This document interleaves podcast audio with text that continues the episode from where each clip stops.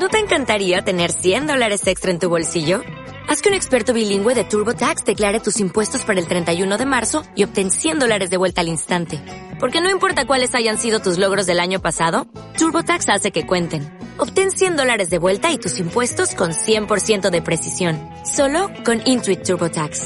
Debes declarar para el 31 de marzo. Crédito solo aplicable al costo de la presentación federal con TurboTax Full Service. Oferta sujeta a cambios o cancelación en cualquier momento.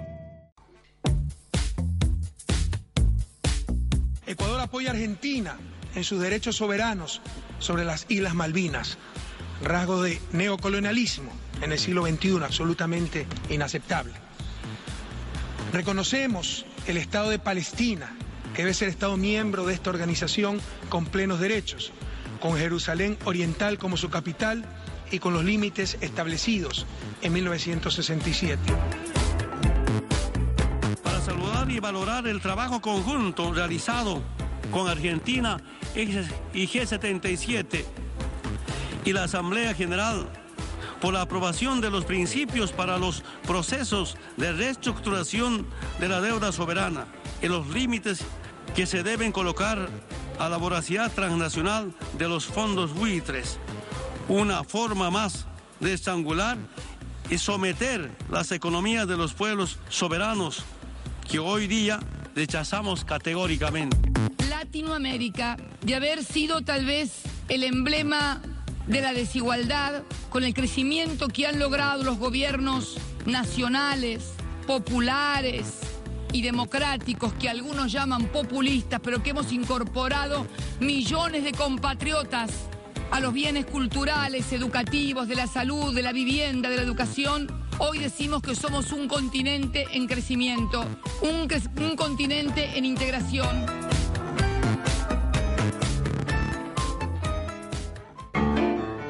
Mientras que los vientos de la guerra, mientras que los vientos del colonialismo, del imperialismo, parecen tomar mayor intensidad en la región europea, en el Asia Menor, en el Asia Mayor y también, obviamente, en la zona de África, Latinoamérica se establece, y no es menor lo que voy a decir, como una zona de paz y esto es más que importante. Esto es lo que sucedió la semana pasada en, la Asamblea eh, General de Naciones Unidas. Para eso vamos a estar compartiendo con los compañeros, bueno, cuál fue la posición latinoamericana. Escuchamos a los compañeros presidentes diciendo, eh, marcando la línea de conducción, pero ¿qué queda de eso? Bueno, es importante el tema de la región de paz, porque si para algo se ha hecho las Naciones Unidas, es para salvaguardar la paz en el mundo cosa que solo creo que nos podemos dar el lujo de decir que somos una región de paz en América Latina, porque en el resto del mundo las cosas no son tan pacíficas, ¿no? y de tal manera que he visto por ahí un titular que dice la ONU, las Naciones Unidas, la capital mundial de la hipocresía. Todos hablan de paz, pero la paz no llega. Digo, eh, mm, da la impresión, y esto es interesante desde el recorrido histórico que podemos hacer de la, de la creación de la Organización de Naciones Unidas, posterior, obviamente, eh, tuvo su fortaleza posterior a, la Segunda Guerra Mundial, un, crimen de lesa humanidad que cometimos los humanos eh, casi en su totalidad. la verdad que si uno hace ese recorrido histórico y, rememora, bueno, en un principio quizás fue comparado como una forma, una nueva forma de intentar dividirse el mundo. Eh, pero bueno, lo, cierto es que, y esto hay que tenerlo, me parece muy en cuenta en, estos tiempos, que eh, se, estableció como un organismo eh, en el cual se anhelaba ¿no? que fuera el lugar donde resolviéramos pacíficamente los conflictos los humanos. Bueno, lamentablemente las principales potencias, inclusive quienes promovieron el desarrollo de la Organización de Naciones Unidas, lo hemos visto repetidamente y lo hemos, eh, desde este programa y desde distintos espacios, hemos estado continuamente marcándole el ritmo a la Asamblea de Naciones Unidas, a Naciones Unidas, en lo referido a la paz. Y cuando uno de esos países comete un crimen, eh, como lo ha hecho continuamente, nosotros lo estamos marcando desde la prensa. Pero creo que eh, eso no quita valor a Naciones Unidas. No sé, Miguel, ¿a vos qué te parece? Sí, hay un, ex senador norteamericano que tuvo una definición también que está en la misma línea que estamos diciendo. eh, Henry Cabot Lodge, dijo, se ha creado un cuerpo diabólico con un nombre angélico. Claro, eh, bueno, pero ¿cómo se puede ir modificando? Y creo que nuestros presidentes en, esta última asamblea dan, dan vistas a que se puede modificar. Latinoamérica tampoco, no, siempre fue un espacio de paz, digo. No. Eh, pero se fue construyendo. Tenemos varias, no solo discursos, también realidades. El hecho de eh, el restablecimiento de relaciones entre Cuba y Estados Unidos era un conflicto pendiente durante 50 años y gracias a que ha habido la intervención del Papa, la, decisión de Cuba de seguir adelante hasta llegar a un acuerdo y la visión práctica del presidente Obama que descubrió que con ese con esa relación así enemistosa no, se habían aislado del mundo ellos y no Cuba y tenemos el caso de Colombia. Es, como dijo el presidente Santos en, en su discurso en la Asamblea, de los 20 más o menos conflictos armados que hay en el mundo, el único que está en vías de solución es el caso de Colombia, que se ha puesto un plazo de seis meses para terminar con el conflicto que también tiene más de 50 años. Tenemos otro conflicto entre Bolivia y Chile, pero se está resolviendo en la justicia internacional. O el caso del último conflicto que se planteó entre Colombia y Venezuela por el tema limítrofe, por el, trasiego de, de, mercaderías, de gente, etcétera, pero que se está llevando a una solución a través de la intervención de la Unión de Naciones Sudamericanas y de la Comunidad de Estados Caribeños dejando de lado a la OEA, donde se, se, planteó el tema, pero no, no prosperó porque la mayor cantidad de países representados en la OEA no, no aceptaron tratar ese tema. Quiere decir que estamos, no solo son discursos, también hay acciones concretas. Y acciones concretas que me parece que hay que eh, ensamblar con procesos políticos y económicos, porque no es una paz a costa del sometimiento. No es, no es la paz, la paz de los cementerios. Claro, eso me parece que es importante tenerlo en cuenta. Tiene que ver en lograr esta paz, que es un trabajo que se viene haciendo desde principios, o quizás la primera hora del siglo XXI, podemos decirlo, en nuestros países latinoamericanos, aquellos que reivindicamos, ha tenido que ver con un proceso de gobiernos eh, populistas, de gobiernos progresistas, que han desarrollado el, eh, justamente, y me parece que hay que remarcarlo, han promovido el desarrollo social y económico inclusivo y como consecuencia y como resultado está la paz. Porque también eso nos ayuda a observar por qué otras regiones del mundo no son regiones de paz. ¿no?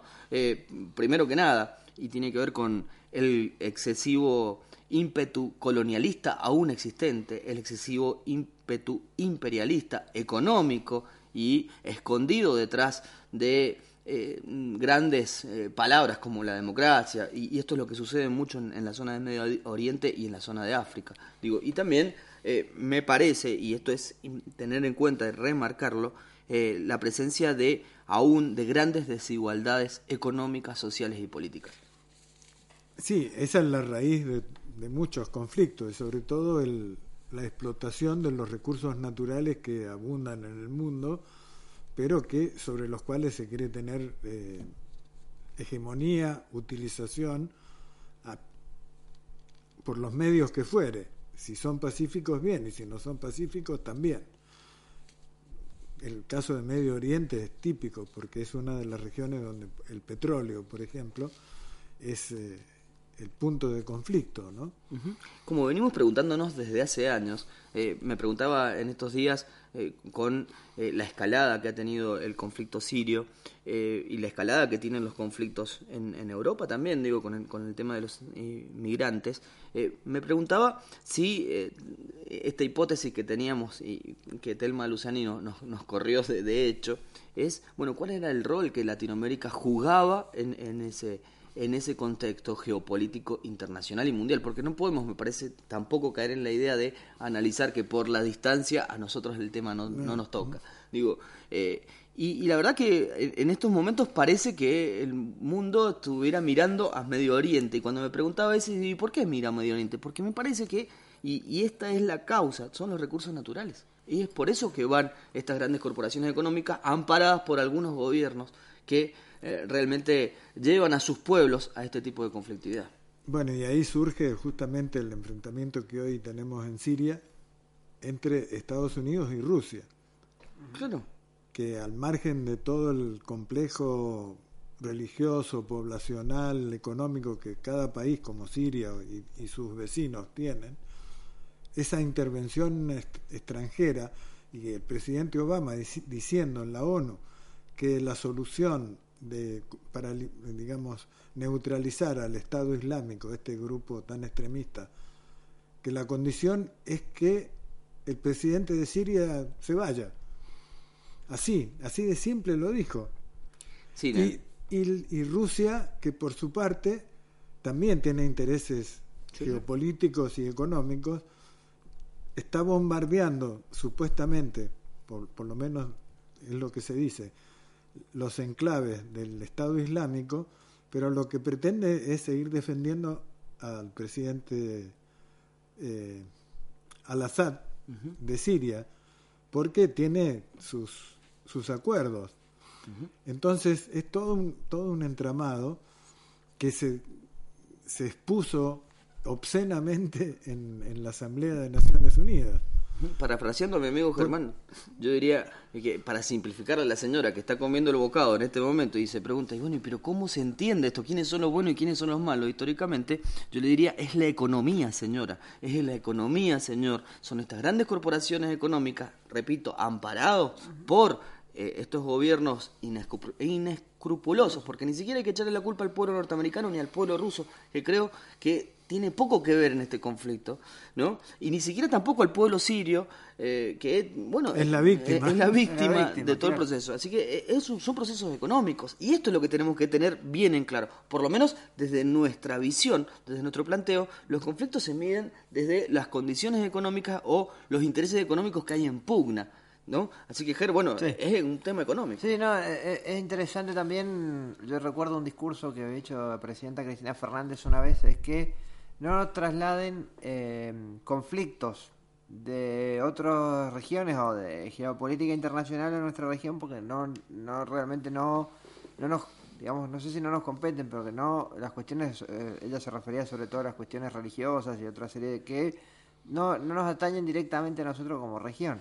Pero eh, lamentablemente estos conflictos sí nos deben interesar sobre todo por la, las vidas humanas que están en juego y por la cantidad de refugiados que los países que dicen ser civilizados, democráticos y, de primer mundo, etcétera, y los países vecinos de Siria, en este caso, se obstinadamente se niegan a recibir.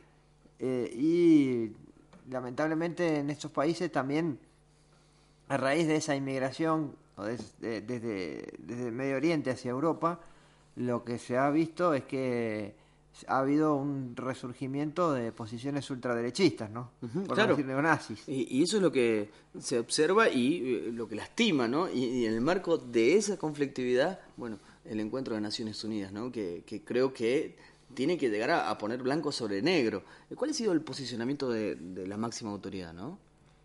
De la Asamblea. ¿Quién es la máxima autoridad? Eh, esa es una pregunta, pero por lo menos en lo protocolar, digo. Lo protocolar es el secretario general, el mm.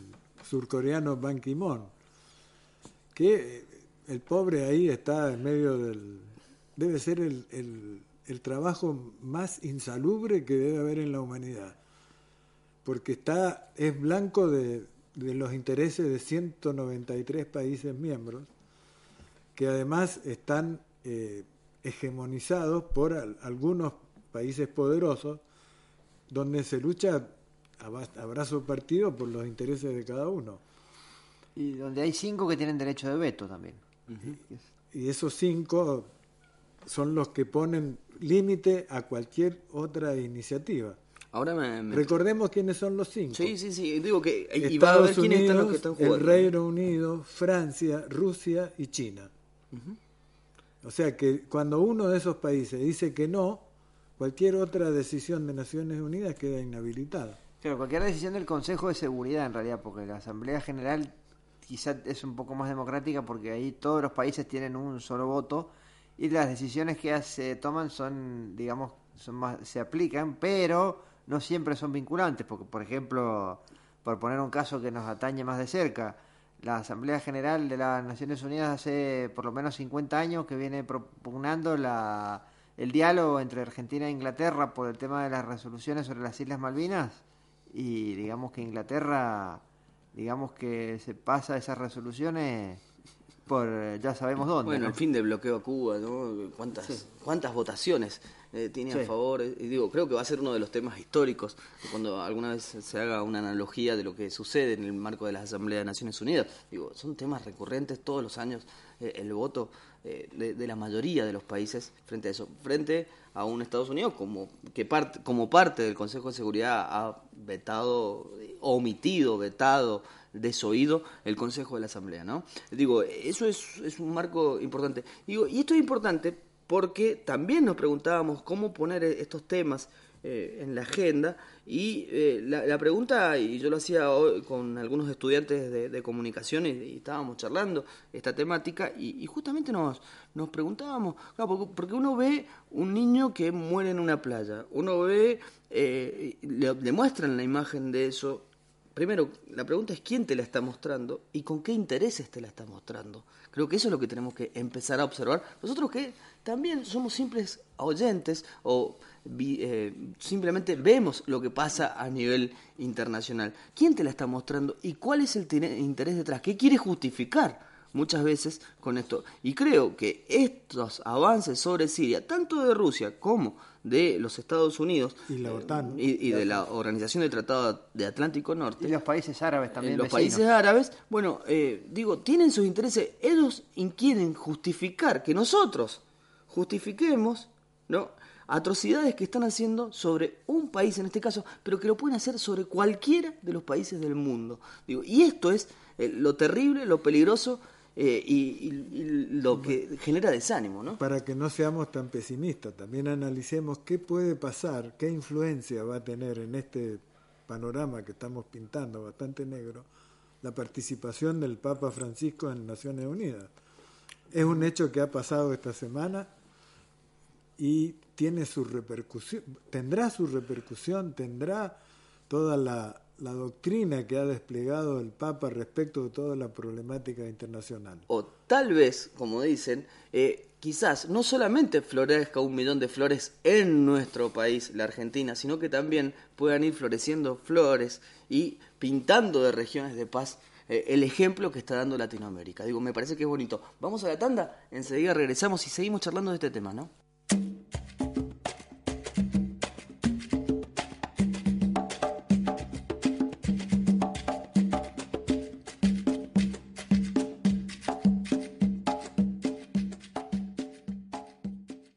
Estábamos con lo del Papa. No, por supuesto. Usted dijo lo del Papa. Yo dije de la influencia política de eh, haber declarado ¿no? región de paz a eh, nuestra Latinoamérica, ¿no? Que del sur del río Bravo hasta aquí, hasta Ushuaia, sea región de paz y ojalá la pudiéramos extender, pintar para arriba y que eh, de una vez por todas podríamos decir que América ¿no? latina y, anglosajona sea una zona, una sola América. Pero bueno, eh, esto son expresiones de deseo en algún punto, pero también me parece que esto tiene que estar remarcado en los medios de comunicación. Porque como nos llegan medios de comunicación de otros lados, siempre terminamos hablando de, cuando hablamos de geopolítica hablamos de, lo externo. Eh, hablando de medios de comunicación, ¿me permites una, por, por favor. una digresión un poco sí bueno, no sé cómo, porque me llamaba la atención que eh, el presidente de México casi no tuvo repercusión su exposición frente a, la Asamblea de Naciones Unidas, cuando ya sabemos que México, como recién salía en las noticias, la Comisión Interamericana de Derechos Humanos ha dicho que la desaparición de los 43 estudiantes de Ayotzinapa no es un hecho aislado, es el patrón que vive México. Y bueno, eh, en general la expectativa era que Peña Nieto hablara de, esta problemática, no habló. y, tuvo un hecho un poco raro, del cual se han burlado un poco, y es que eh, hizo mucho hincapié en el tema del multilateralismo como una opción muy importante de, de, la, de Naciones Unidas, ¿no? Pero le costó muchísimo decir la palabra multilateralismo. Dijo multila, multeratil, multela, muteral, multilateralismo. Me, preocupa, digo, hablando de juego de palabras. Parece que el subconsciente lo traicionó. Y se diga mutilarismo, que, puede ser que es, alguna visión que tienen algunos países más imperialistas del mutilarismo. Eh, eh, eso me parece interesantísimo. Pero bueno, a ver, puede haber sido una, falla, digo. Sí, pero además habló negativamente de los, de los supuestos populismos que hay en nuestra región también, ¿eh? Ah, sí, sí. sí habló bastante mal. De, digo, yo eh, me gusta que. O sea, siempre está mal que un presidente de país latinoamericano le pegue a otro, quizá, porque se supone que estamos en la CELAC y que esas cosas deberían hablarse quizá allí en la CELAC, pero además me pregunto si Peña Nieto en qué. ¿Dónde juega? ¿Dónde juega? Claro, y en qué en qué modelo económico juega también, ¿no? Porque se supone que no es populista ese muchacho. A ver, sin hablar de internas, pueden hablar algunos más latinoamericanistas que otros, digo. Sí, sí, sí. Tal vez Peña Nieto juegue en, ese, en ese otro bando. Pero bueno, eh, eh, bien, eh, esta asamblea creo que, ha sido interesante y en un momento histórico interesante, ¿no? y en ese marco, a ver, ver cómo se puede avanzar en, ese sentido. las asambleas, a ver, yo quiero reivindicar las asambleas de, Naciones Unidas. Yo quiero que reivindiquemos en función de que sí me parece que es un espacio, lamentablemente nunca se utiliza de la mejor forma y esto es lo que, lo que venimos eh, tal vez históricamente eh, viendo o observando. Sí, además teniendo en cuenta que se celebraba el septuagésimo aniversario, cumplió 70 años la, la ONU este mes de octubre, cumple 70 años, como remedio universal a al, al estropicio de la Segunda Guerra Mundial, donde perdieron la vida 50 millones de personas. ¿no?